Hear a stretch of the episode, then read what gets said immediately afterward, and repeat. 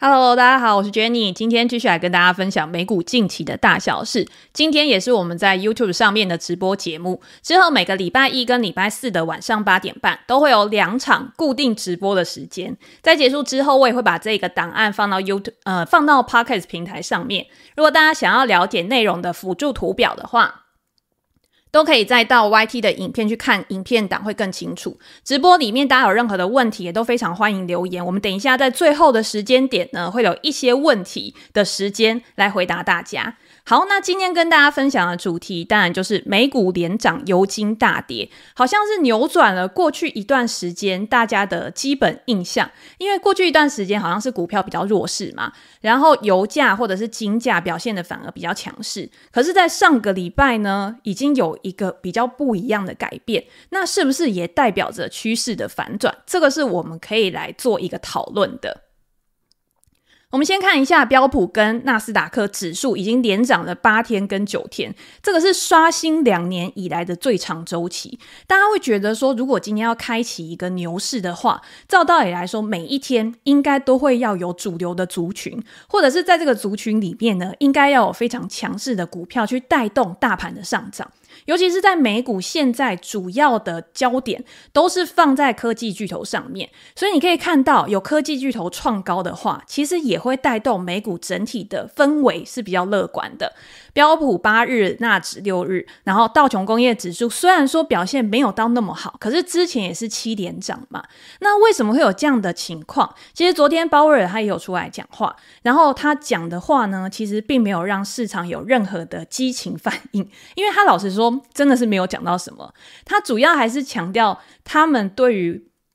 现在的一个整个经济状况呢，其实就是要朝向他们的目标去前进嘛。而且在过去一段时间，其实鲍威尔他都有讲到，他认为大家在现阶段这种跟以前啊有很不一样的环境，比如说现在是高通膨的一个环境，你不能再用一些模型或者是我们基本的认知去考虑这个市场未来会发生什么事情，而是应该要保持弹性。保持弹性这件事情呢，在我们讲投资的时候，常常讲到很多的投资人，他非常厉害，他都会告诉你说，你今天你的身体，你今天你的脑袋一定要保持非常大的一个弹性，针对新进来的数据或者是新进来的资料，你都应该要知道你要怎么样去做应对。现在。不管今天是一般的投资人，或者是联准会的官员，他们也都觉得，他们应该要针对未来有可能发生的不确定性，去做好最好的准备。所以你也可以看到这几天有很多联准会的官员出来讲话，他们的谈话呢，虽然已经跟之前，我觉得态度有蛮大的一个转变。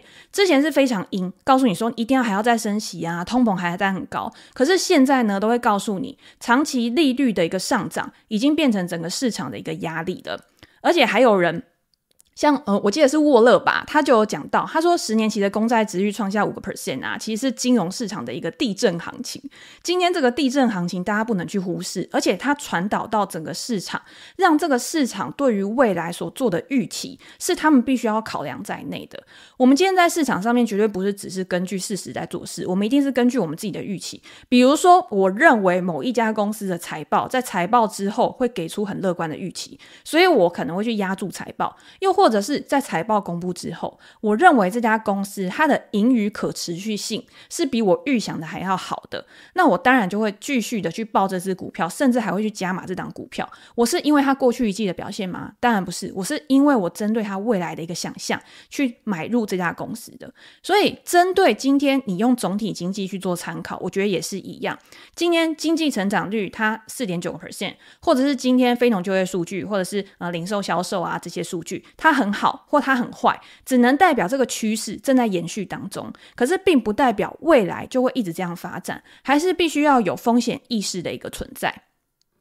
那我们也可以看到，殖利率的上呃下滑，也是推升股市上涨很重要的一个原因嘛。美国财政部昨天也有拍卖四百亿美元十年期的公债，得标利率呢是低于之前的一个数字，而且呢投标的倍数也低于之前，所以长债的利率啊也在昨天有比较显著的一个下滑。那当然，现在大家很多人去关注长债利率，都是会觉得说它是资产的定价之锚。今年不管是因为什么原因，我今年长债利率只要下滑，感觉就。就会造成另外其他资产价格的一个上涨。可是现阶段，我觉得市场呢，它关注财政部发债的这个情形，其实还是有很多的未知数。你也可以看到很多的新闻或者是研究报告，它都有在讨论这个发债呢。虽然在这一季的时候，它公布它的整个金额是低于市场的一个预期的，可是，在未来在下一季，甚至是到明年，这个金额都还有可能会再上升。现在目前市场是预估是要到明年的第二季才有可能会开始这个发价发债的金额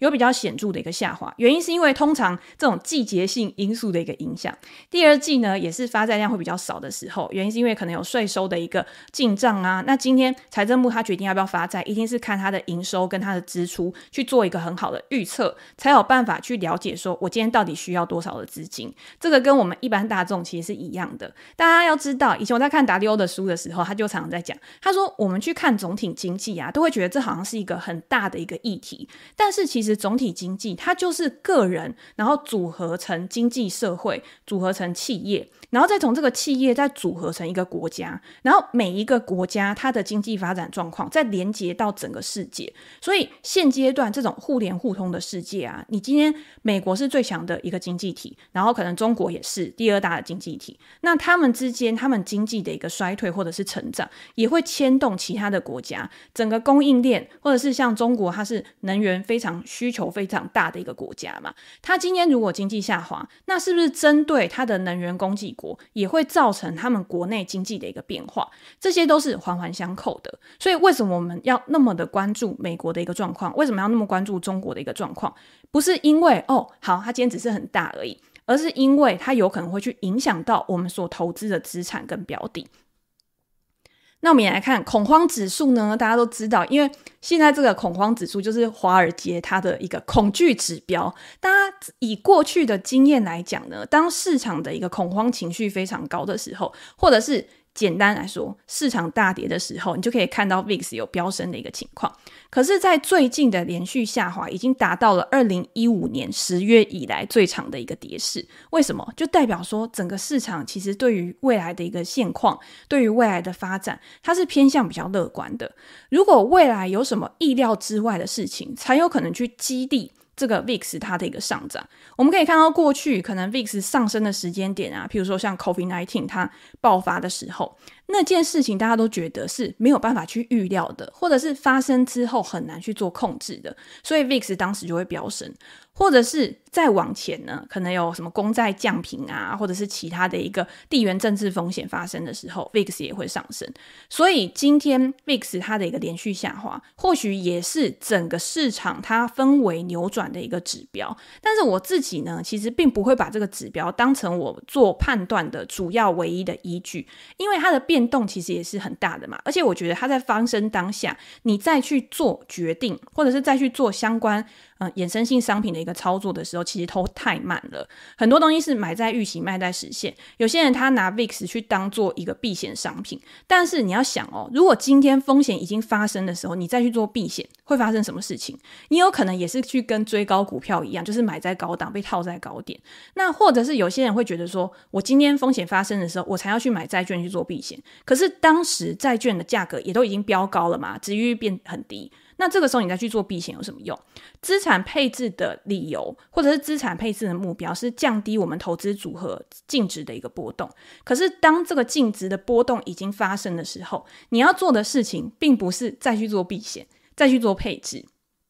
而是针对这个变化，你要去想说：诶，我的应对机制是什么？我是要增加我的现金水位呢，还是我应该要在风险大家极度悲观的时候，我把我的资金去移到？当时被低估的，甚至因为整个大环境的不好，可是也被同时抛售的一些股票跟资产。我觉得这个是非常重要，大家去思考的事情。也就是说，现在 VIX 的连续下降，它如果今天波动率开始降低，如果今天市场开始一片欣欣向荣，那总会有一些状况会导致它开始有震荡。那 VIX 可能它不会受到非常大的影响，可是你看哦，在过去这一段时间，债券的波动率甚至比股市的波动率还要大。那债券的波动加大的时候呢，也会导致市场的资金开始有变化。大家很多人都说，诶，债市最近的波动。可能是因为呃联总会升息到末端啊，可能很多开始有一些养老的基金跟避险基金，他们开始去做不一样的操作，基差交易开始去做一个上升，才导致了债券市场有这么大的一个变化的一个状况。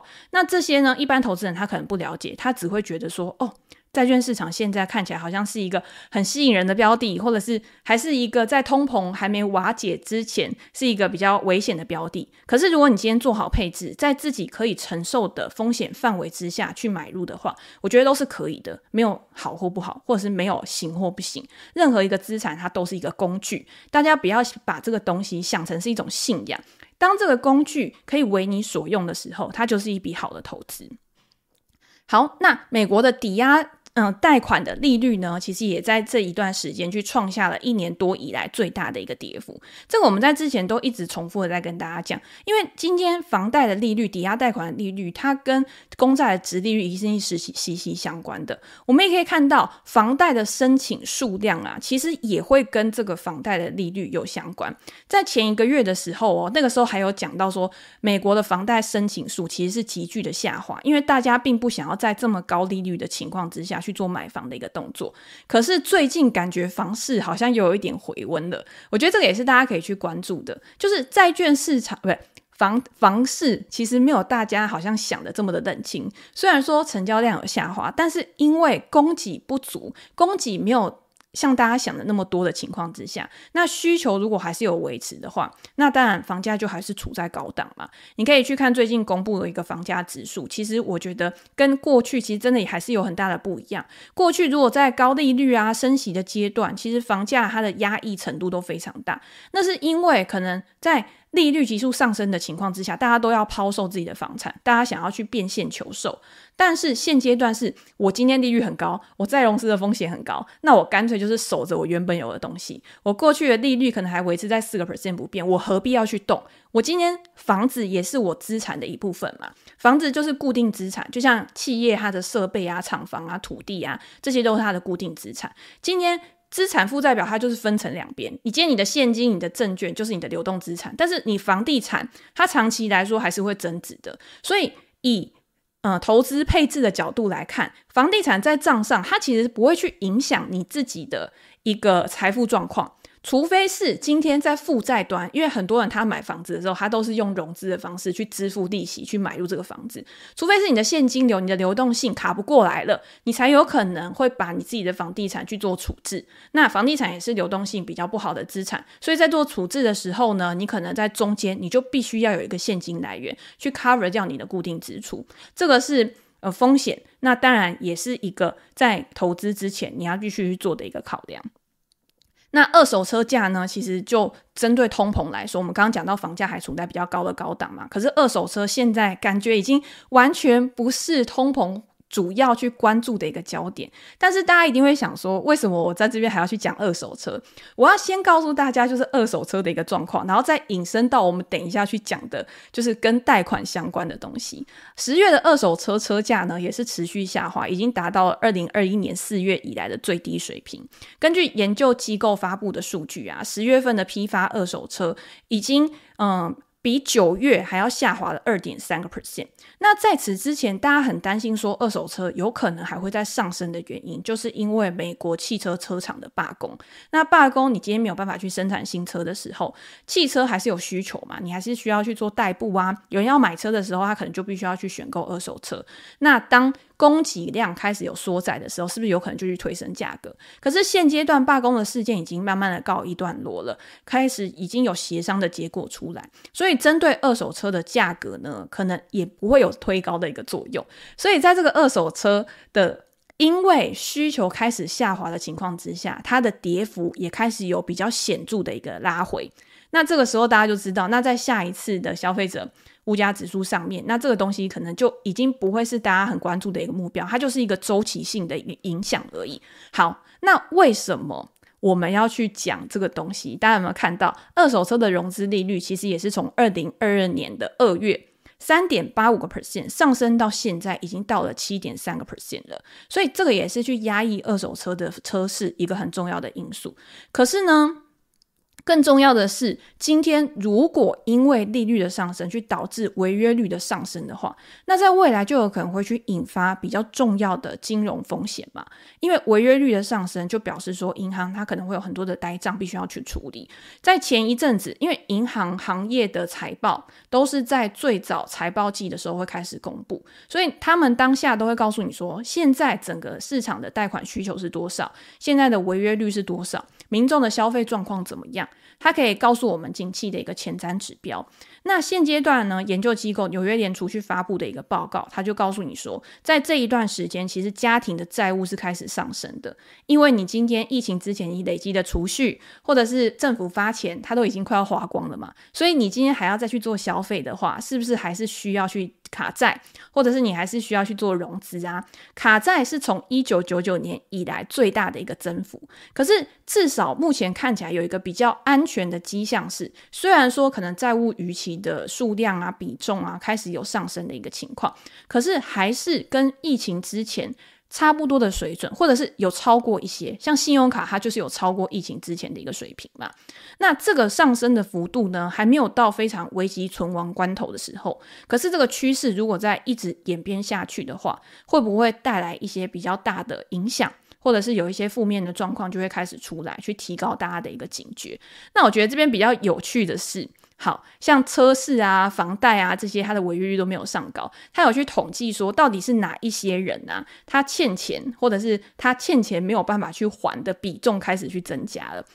嗯、目前看起来最严重的应该是千禧一代。我觉得现在在看直播的人，应该很多都是那种千禧一代、千禧世代、千禧世代出生的，大概就是跟我差不多年纪的嘛。因为我大概就是千禧世代，就是一九八零年，然后到大概一九九一九九零左右。好，那这一代呢？现在我觉得应该也是这个社会上面生产力比较丰富的，然后是那种上有长辈，可能下有 baby 的，所以你的支出开销一定是更大的嘛。他可能需要去支付他的健康教育啊，或什么之类的。反正你今天如果你手上没有钱的话，你是不是更需要去做融资？那你的所得、你的薪资没有增加的时候，那当然你就有可能会去呃延期去支付卡债。那像 Z 世代啊，或者是像嗯。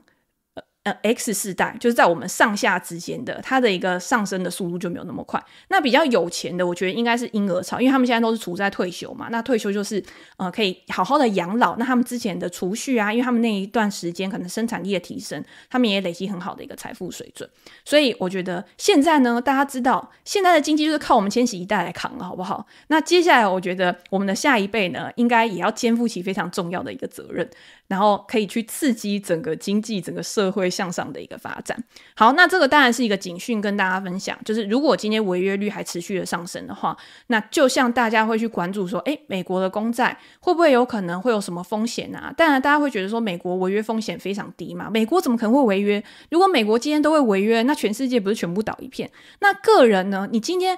美国违约，或者是美国今天发债，它可以继续去印钞，可是你个人你没有办法自己去印钞啊，所以你还是要有基本去偿还你债务的义务，然后必须去维持你基本的一个生计，所以这个就是我们今天处在这个社会上面，我们跟联准会不一样的地方嘛。好，那原油的价格呢，也可以。关注在我们刚刚讲的通膨的一个指标里面，那最近原油的价格跌幅还蛮重的，嗯，纽约新原油期货两天就大跌了七个 percent，达到大概七十五、七十六块左右。那大家就会看说，哎，到底是什么样的原因？之前中东战争，大家都一直会想说，哎，应该会去推升油价的一个上涨吧？可是没想到，其实并没有去影响供给。所以今天在供给没有受到影响的情况之下，油价当然就不会有显著的一个推升的一个状况。那再加上现在各个国家呢，除了美国经济看起来好像还非常的强健，可是像中国啊、欧洲啊，他们的消费其实。都会看起来是比较疲软的一个状况。那今天在经济下滑的情况之下，对于能源的需求一定也是比较疲弱的。所以你也可以看到，之前大家去预估说未来的能源上涨，所以长短期之间的溢价其实也开始慢慢的去做一个收敛。所以这就促成了油价在现阶段呢是处处于一个比较疲弱、比较疲软，甚至是持续下跌的。那我们在之前也有跟大家分享过，我自己会觉得油价在从可能几个月前吧，我觉得它的向上的一个潜在获利空间。并没有像以前那么大，原因当然就是跟经济啊、总体经济面情况有关。但是如果你今天你做的不是衍生性商品，你做的不是油价的话，你今天是去买能源股，那其实是两个不一样的思维。因为能源股它的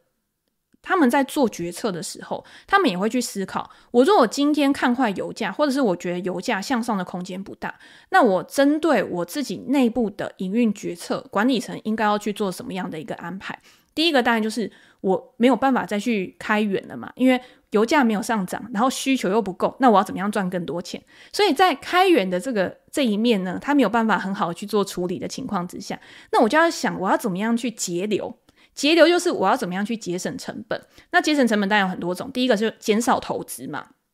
第二个就是可能裁员啊，降低我的成本支出啊，这些零零总总的全部都可以。所以你可以看到能源股呢，虽然说它的盈余有下滑，但是它还是可以维持一定的正现金流。那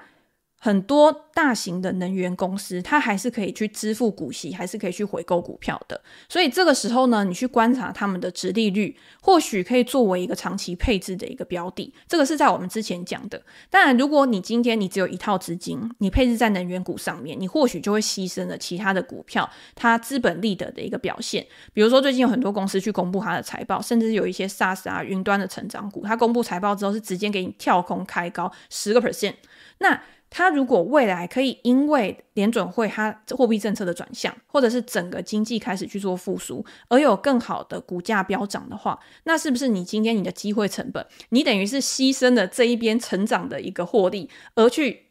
专注在领息上面，那这个也没有对错，因为有些人他可能就觉得说，我就是想要领息，所以我今天也不管，我今天也不想要去做那些波动大的股票，我今天只要这家公司它可以稳稳的配息给我，我就去买这些股息股，甚至是我去买一些定期付息的债券，那我就已经很开心了。所以这些东西都是在你更认识你自己之后，你才知道你要怎么样去做你自己资金的一个配置。好，那接下来我们当然还是要回归到，我觉得市场上面最关注的，我觉得还是跟公债的拍卖。我觉得市场现在啊，如果今天呃美国财政部的一个发债，它又有什么样的一个改变的话，它还是会影响到整个资本市场或者是股票市场的一个表现。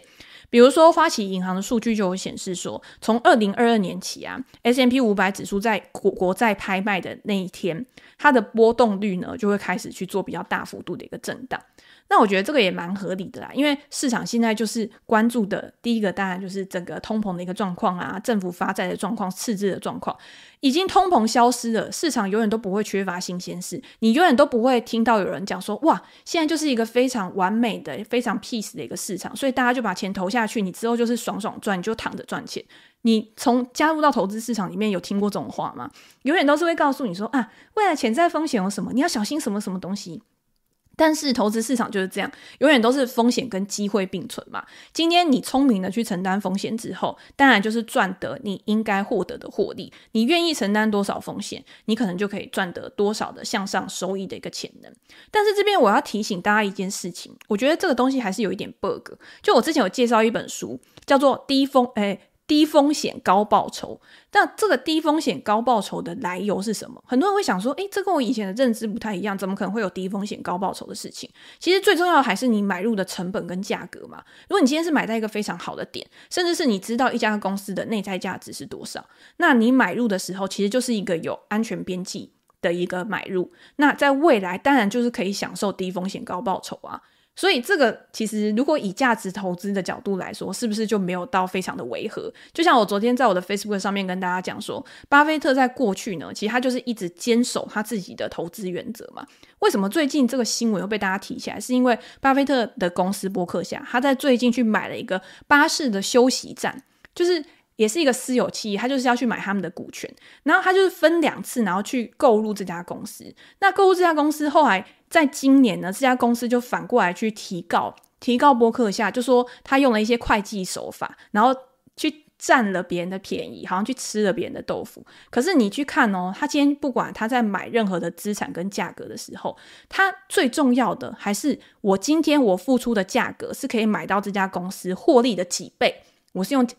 这样子的方式去算的，就像我们用 PE 最简单就是股价呃股价本益比嘛。那这个本益比呢，通常巴菲特都是维持在十五倍啊左右，他就觉得嗯这是一个非常合理的价格。那很多人会觉得说十五倍用在美国，哇，我那我根本就找不到股票，难怪巴菲特现在现金满档，因为美国就是一个估值非常高的市场啊！我要怎么样去找到十五倍的？那我在看那篇新闻的时候，其实他最后就有说，他说巴菲特他们在内部去讨论说他们要买什么公司的股票的时候啊，巴菲特都会问他说有没有本益比大概是在十五倍左右，然后未来五年呢，每年的盈余都可以成长七个 percent 的公司。那这个时候，大家也可以想到啊，我们在讲彼得林区的时候，是不是会用本益成长比？所以，如果今天一家公司够便宜，可是它又有稳定的成长，因为通常盈余成长七个 percent 是被我自己分类在成熟股嘛，那它又可以在这种呃有成长的情况之下稳定获利，那在未来它的现金流就可以去支付股息回购股票，这个就是巴菲特要的。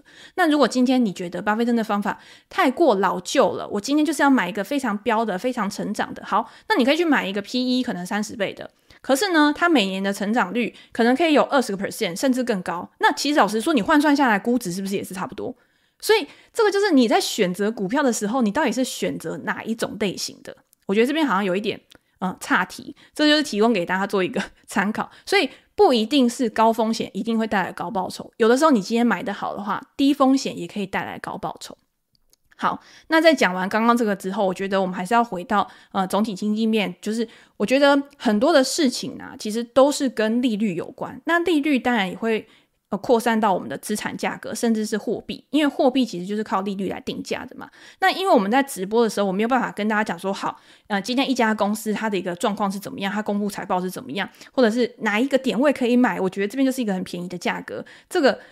在公开场合说，其实就是会有一些争议。可是我可以去跟大家分享说，我今天在做这些个股的投资决策的时候，我会参考的依据是什么？第一个，我觉得很重要的，当然也是美元，因为美元去影响的，我觉得不只是呃，殖利率的一个变化会跟美元相关，那美元也会去影响企业的一个获利表现。你可以看到，美元在非常强的时候啊，其实大多数的时候，你相对股市，股市好像都是比较疲软的。那美美元稍微比较弱一点的时候，感觉股市看起来就是比较生气蓬勃。那大家就会对于未来美元的一段时间的走势会有很多不一样的讨论。那有很多的分析师会认为说，美元强势的一个局面可能到这边已经要开始去做一个中断，甚至在未来美元会开始有转弱的一个情况。原因就是因为包括了美国的经济会开始去做比较趋缓，不会像之前在那么的强劲，又或者是美元在整个世界去占的一个。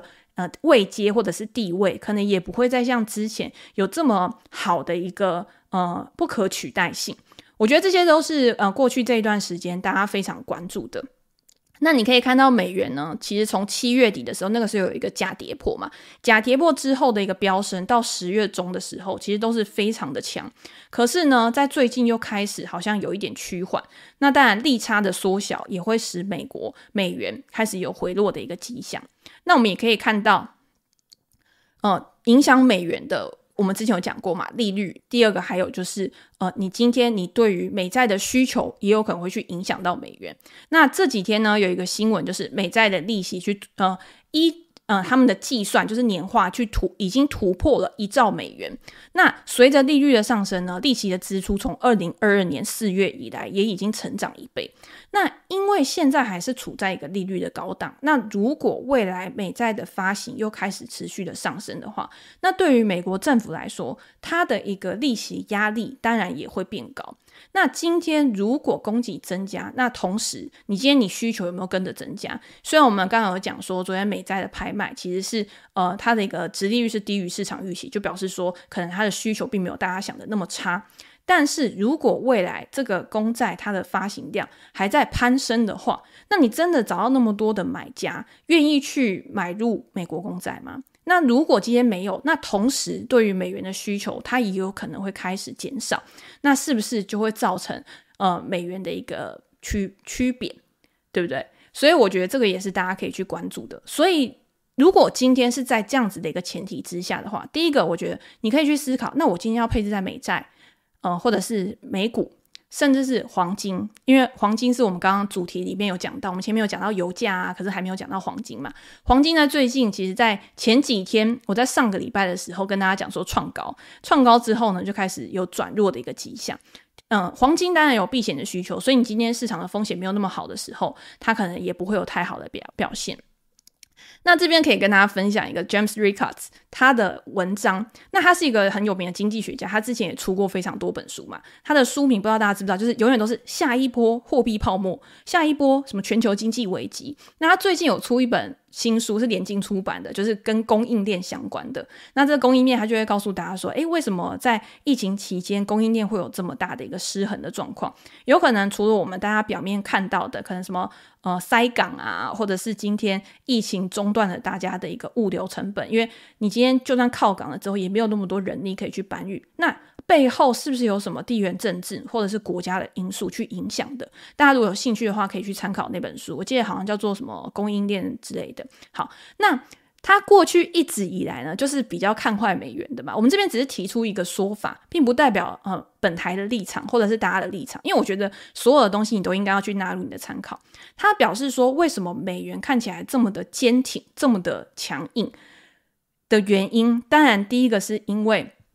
美国相对于其他的国家来说，它还是经济比较好的。而且，如果今天你要讲说美国的经济不好，它没有办法去支撑美元，可是你要去想哦，相对于人民币、相对于日元、相对于欧元，感觉相对来说它还是一个比较好的选择。那另外呢，可能还有像嗯欧元、嗯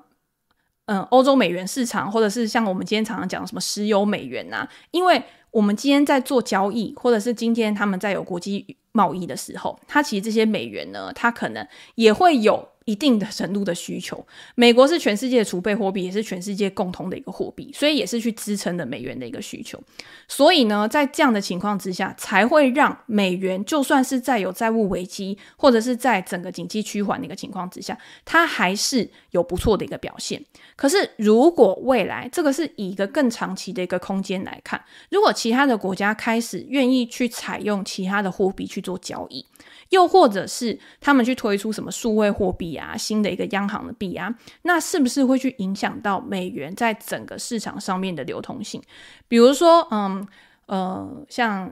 美中国跟俄罗斯他们在交易的时候，他们可能就会愿意去采用人民币做交易。可是最近也是有，譬如说像印度啊，他可能也会去拒绝说，诶，我今天我不愿意用呃美元以外的货币去做交易，我还是要用美元或什么之类的。所以这个也是大家可以去关注。如果以长期来说，这个趋势我觉得不会这么快的改变。可是呢，如果今天我们采用达利欧的说法好，因为达利欧也是，我觉得他也算是比较悲观的，他也是比较看好可能中国啊这些市场，他也会认为说，现在美国它是处于债务周期的最后阶段，如果美国的政府它不好好的去处理这样子的一个情况的话，有可能真的也会去影响到美元的一个国际市场的一个地位。那我们看到下面这张图呢，其实我就是把今年以来，包括美股，然后黄金的 ETF GLD 这边不小心就是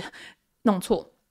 然后还有像美元跟美那美国的公债，他们今年以来的走势，你可以看到美股还是比较强的一个市场，但是黄金呢也没有大家想的那么弱哦。所以黄金或许在这种不确定性的情况之下，它也是蛮适合作为一个资产配置的选项。你可以在你的资产里面去配置可能五个 percent 啊，或者十个 percent 的一个部位。然后来帮助你去达到防御的一个效果，甚至是保持去抗通膨的一个效果，我觉得都是 OK 的。大家有时候可以去拉比较长期的一个数据，你就可以知道说各个资产啊，在历经的每一个景气循环的表现之后，它会有什么样的一个走势，或者是它在当下的时候会有什么样的一个表现。我们看到下一张图就知道，一样，我们把时间拉到从二零零七年开始，你可以看到在危机发生的时候，因为黄金是蓝色的这一条嘛。危机发生的时候，通常黄金还是具有一定的避险地位。那美股呢？虽然说它的波动性相对于其他的资产，它是比较大的。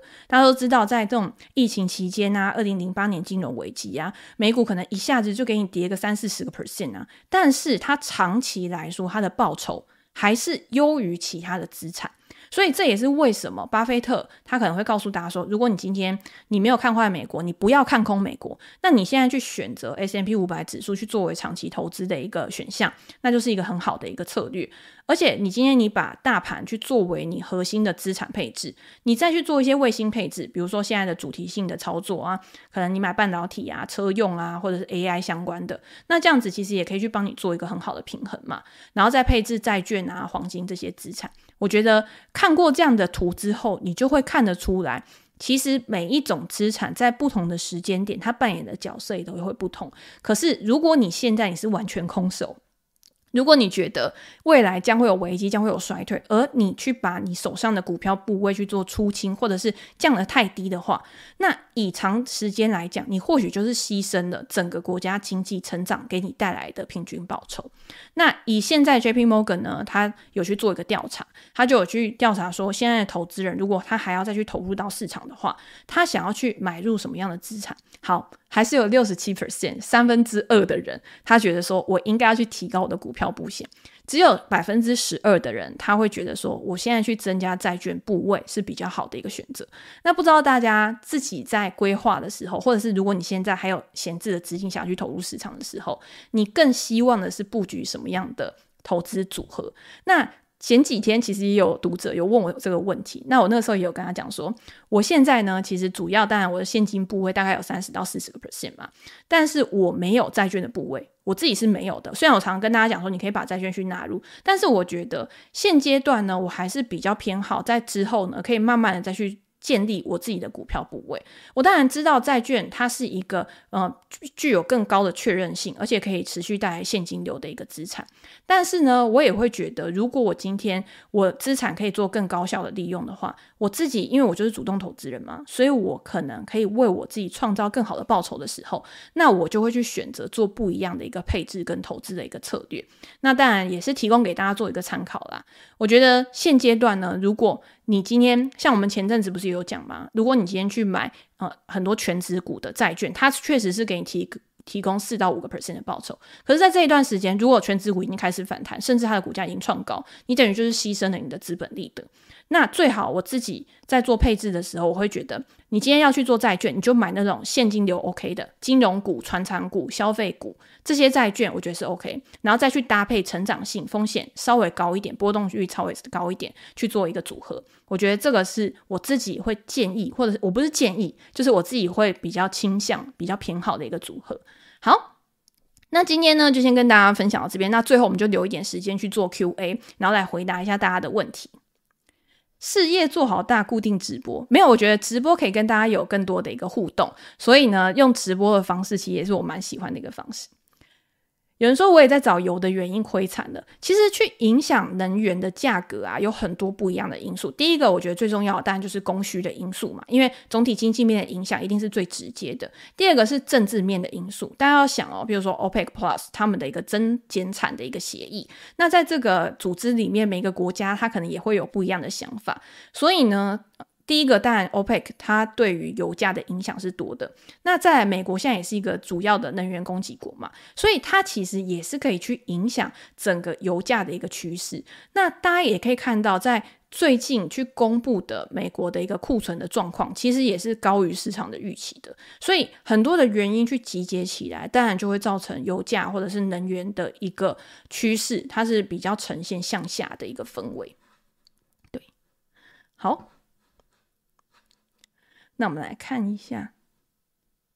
怎么看特斯拉？特斯拉在我们上上集的影片最后的 Q&A 有跟大家提到，就是以现阶段去看特斯拉呢，我自己会用两个方式。第一个方式就是，我就是它以它现有已经存在的事业去做估值的话，那这个估值呢，在过去因为电动车的快速普及，那个时候特斯拉算是独霸一方嘛，现在也是独霸一方。可是现，可是在当时，因为那个。产业成长，市场的规模成长的速度是非常快的，所以大家给特斯拉的估值溢价一定也比较高。可是到现在，可能做造车已经是特斯拉它比较稳定的一个业务了，而且它现在走的策略呢，是用降价的策略去扩大它的市占率。所以我觉得你单纯用这一块去估值，当然它还是会比传统的车厂高，可是它可能没有办法像。之前可能高到可能本意比五十倍啊、七十倍、五十倍、七十倍以上，你一定是会去加入到对于它未来软体啊，或者是延伸车用娱乐啊，然后自驾车啊、机器人啊这一些，再包括它的能源事业，其他全部加起来的估值，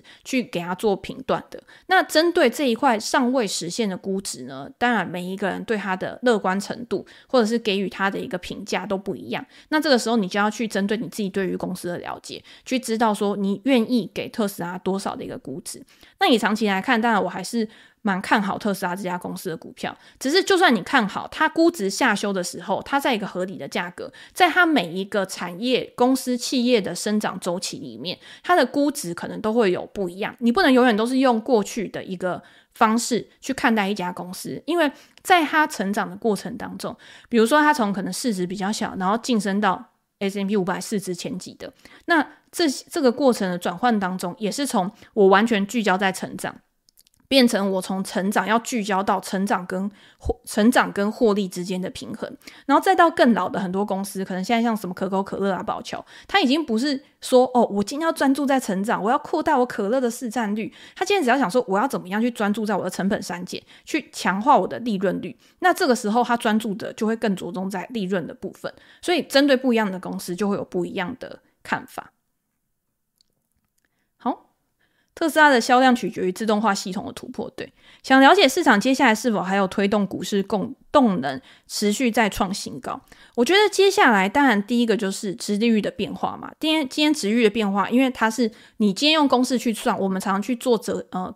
公司合理价值的时候，我们就是用折现。那折现通常利率就是一个很重要的一个指标。那利率越高的时候，你折现值就会越低。那第一个当然就是用这种数学式的方式，然后去衡量说美股是不是有可能再创新高。如果今天利率下滑，那整个市场对于估值的提升，它可能就会有比较乐观的想象。那第二个就是我们回归到，好，我就是针对整个企业面或者是整个产业面去做一个思考的话，那今天估值的提升，第一个当然就是这些公司它。赚的钱越来越多，那在本一笔不变的情况之下，是不是它的估值就可以提升？可是，在现阶段呢，哪一些产业它是真的可以有更多的获利提升的？有一些是靠开源，有一些是靠节流。那我自己会比较偏好，就是靠开源去提升它自己的估值的。当然，这一块可能它的风险也稍微高一点，而且你也要确定它是真的走在一个持续盈余上升的一个力道上面。有很多的公司。它可能在二零二四年，它的一个获利是持续在下修的。那这个时候，你去看它的估值呢，可能在现阶段就会比较低。那如果你以整桶包来讲的话，呃，明年大家对于整个企业的一个获利预期，目前看起来也好像是有在下修当中。所以我觉得现阶段呢，你说要在短期之内要再创高，我自己的想法是可能